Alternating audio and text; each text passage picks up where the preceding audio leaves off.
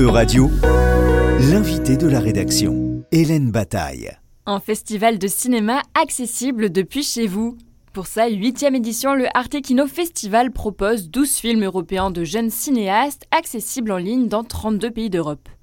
Olivier Père est le directeur artistique d'Arte Kino Festival. Bonjour Olivier Père. Bonjour. Vous êtes directeur de l'unité cinéma d'Arte France et directeur général de la filiale d'Arte France Cinéma qui coproduit des films. Olivier Père, c'est quoi le Arte Kino Festival? C'est dans le cadre euh, de la filiale surtout qu'on a développé, euh, ça fait huit ans déjà, je crois, euh, Arte Kino Festival, qui est, à ma connaissance, le premier festival numérique européen gratuit qui propose des films inédits et euh, qui a fait pas mal de chemin depuis sa création. On a commencé euh, de manière très très modeste avec un, site dédié. au début, peu, peu, de, peu de gens qui étaient au courant de l'existence de ce festival. Mais depuis trois ans maintenant, on peut voir tous les films sur la plateforme d'Arte, arte.tv qui est une plateforme qui est très visitée. Donc, euh, il y a beaucoup de, gens qui les voient sur cette plateforme, qui voient toutes sortes de films et de programmes, et qui voient les films d'Artekino Festival, et puis aussi sur euh, notre chaîne cinéma de YouTube. D'où vient cette idée de créer un festival de cinéma européen accessible en ligne? Euh, Au départ, c'était une initiative pour mettre en valeur la création cinématographique européenne d'une autre manière. On fait déjà beaucoup de choses pour le cinéma et en particulier pour le cinéma européen, mais là c'était une manière de d'aider en montrant euh, des films généralement de jeunes cinéastes qui n'avaient qui avaient été remarqués, primés dans beaucoup de, festivals, hein, des festivals souvent dédiés à la découverte des nouveaux auteurs comme euh, comme Rotterdam, comme Locarno, comme Sundance, comme comme Berlin mais qui ne trouvaient pas facilement le chemin des salles de, cinéma parce qu'il y avait un engorgement hein, des, des, sorties salles toutes les semaines. Alors en France, il y a trop de films et puis il y a surtout des pays en Europe malheureusement où il y a il y a, il y a pas assez de cinéma. Donc la, distribution salle, surtout pour les films à réessayer, est, très problématique. Donc on voulait rendre ces films accessibles. Donc il s'agissait pas de, de proposer des premières mondiales, de découvrir des films que, que personne n'avait vus avant, mais plutôt de, de, faire, de faire notre marché comme ça dans les festivals, de faire une sélection d'une dizaine de films qui nous paraissaient intéressants, qui répondaient à nos critères de sélection, qui sont quand même assez stricts. Alors, évidemment, il faut que ce soit des films européens, mais il faut que ce soit des films qui sont pas sortis en salle en France euh, et en Allemagne et qui soit disponible dans la plus grande partie des territoires européens parce que notre festival euh, couvre euh, toute l'Europe. Donc l'objectif, c'est de mettre en avant des jeunes réalisateurs et réalisatrices européennes?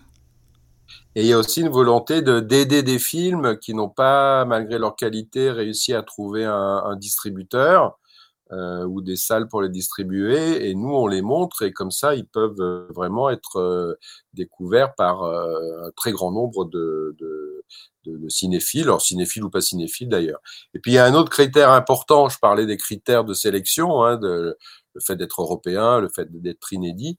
Mais depuis plusieurs années, on, est un des des quelques festivals, je ne sais pas combien il y en a dans le monde, mais qui respectent strictement la parité femmes-hommes. Donc sur les 12 films, il y en a 6 qui sont réalisés par des réalisatrices et, et 6 qui le sont par des réalisateurs. Olivier Père, qui sont ces réalisateurs et réalisatrices?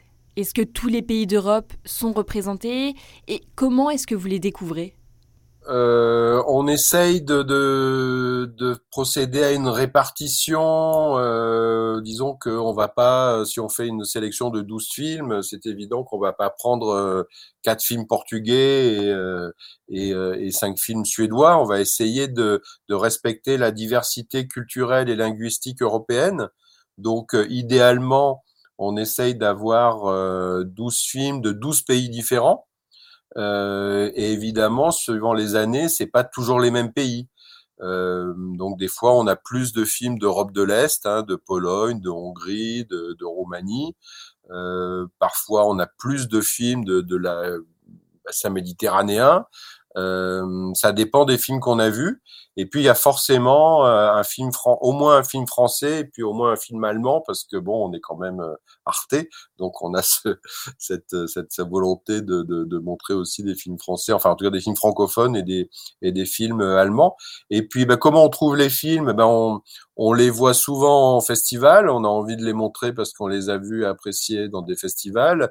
Et puis aussi, on travaille en étroite collaboration avec les, les vendeurs internationaux parce que, comme je le disais, ce sont des films qui parfois n'ont pas trouvé de distributeur, donc qui sont encore entre les mains de vendeurs internationaux qui les ont montrés dans des festivals et qui ensuite cherchent à euh, à trouver des acquéreurs pour ces films. Euh, alors ça peut être euh, la salle, maintenant ça peut être des plateformes, ça peut être d'autres moyens de, de, de, diffusion.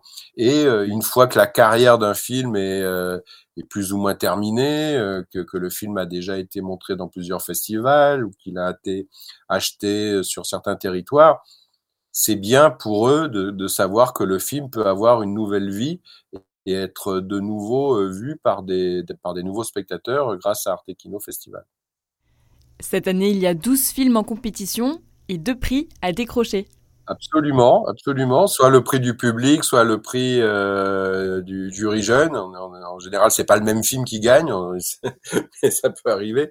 Mais en tout cas, euh, oui, oui, oui c'est des films. Alors, ils sont choisis euh, en partie par euh, par moi-même, par rapport à, aux, discussions, aux relations que je peux avoir avec les, les, producteurs et les vendeurs qui me soumettent des films. Et puis après, je, je fais ma sélection en fonction de leur en fonction de leur qualité évidemment, mais aussi en fonction de leur disponibilité.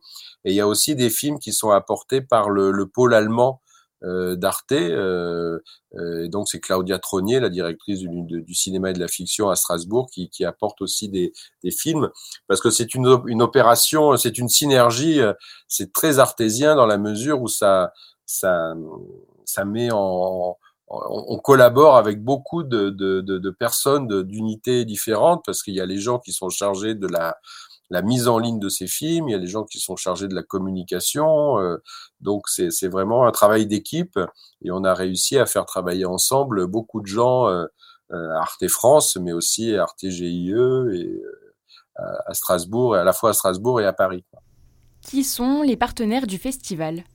Alors on est on est vraiment soutenu par l'Europe Creative Media parce que c'est un c'est un projet européen et euh, qui correspond euh, tout à fait à, ce que euh,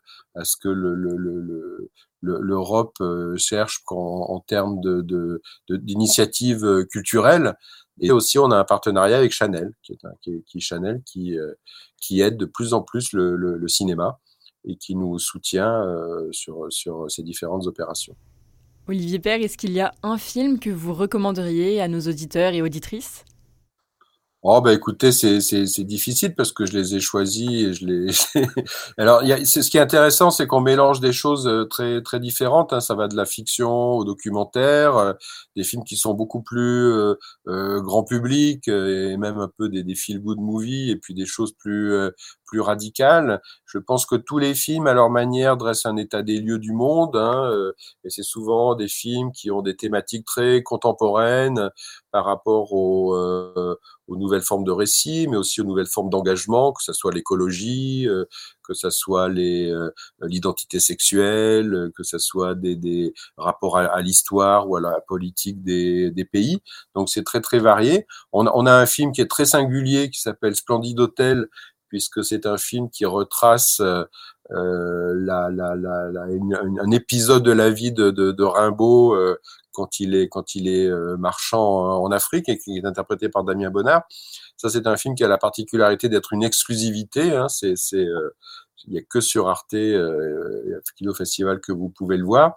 Mais il y a aussi des films, voilà, plus peut-être plus accessibles, plus grand public, qui qui en ce moment euh, fonctionnent très bien. Alors je veux pas dire que c'est ceux qui sont le plus vus qui ont le plus de chances de gagner, mais en général il y a quand même une relation entre le nombre de vues et puis le, les votes et les gagnants. Mais c'est vrai que il y a deux films allemands, un qui s'appelle Vamos à la playa et l'autre qui s'appelle La corps perdu, euh, qui euh, qui pour l'instant euh, recueille le plus de suffrages en ce qui concerne le, le, le nombre de vues, en tout cas j'ai l'impression sur sur arte.tv.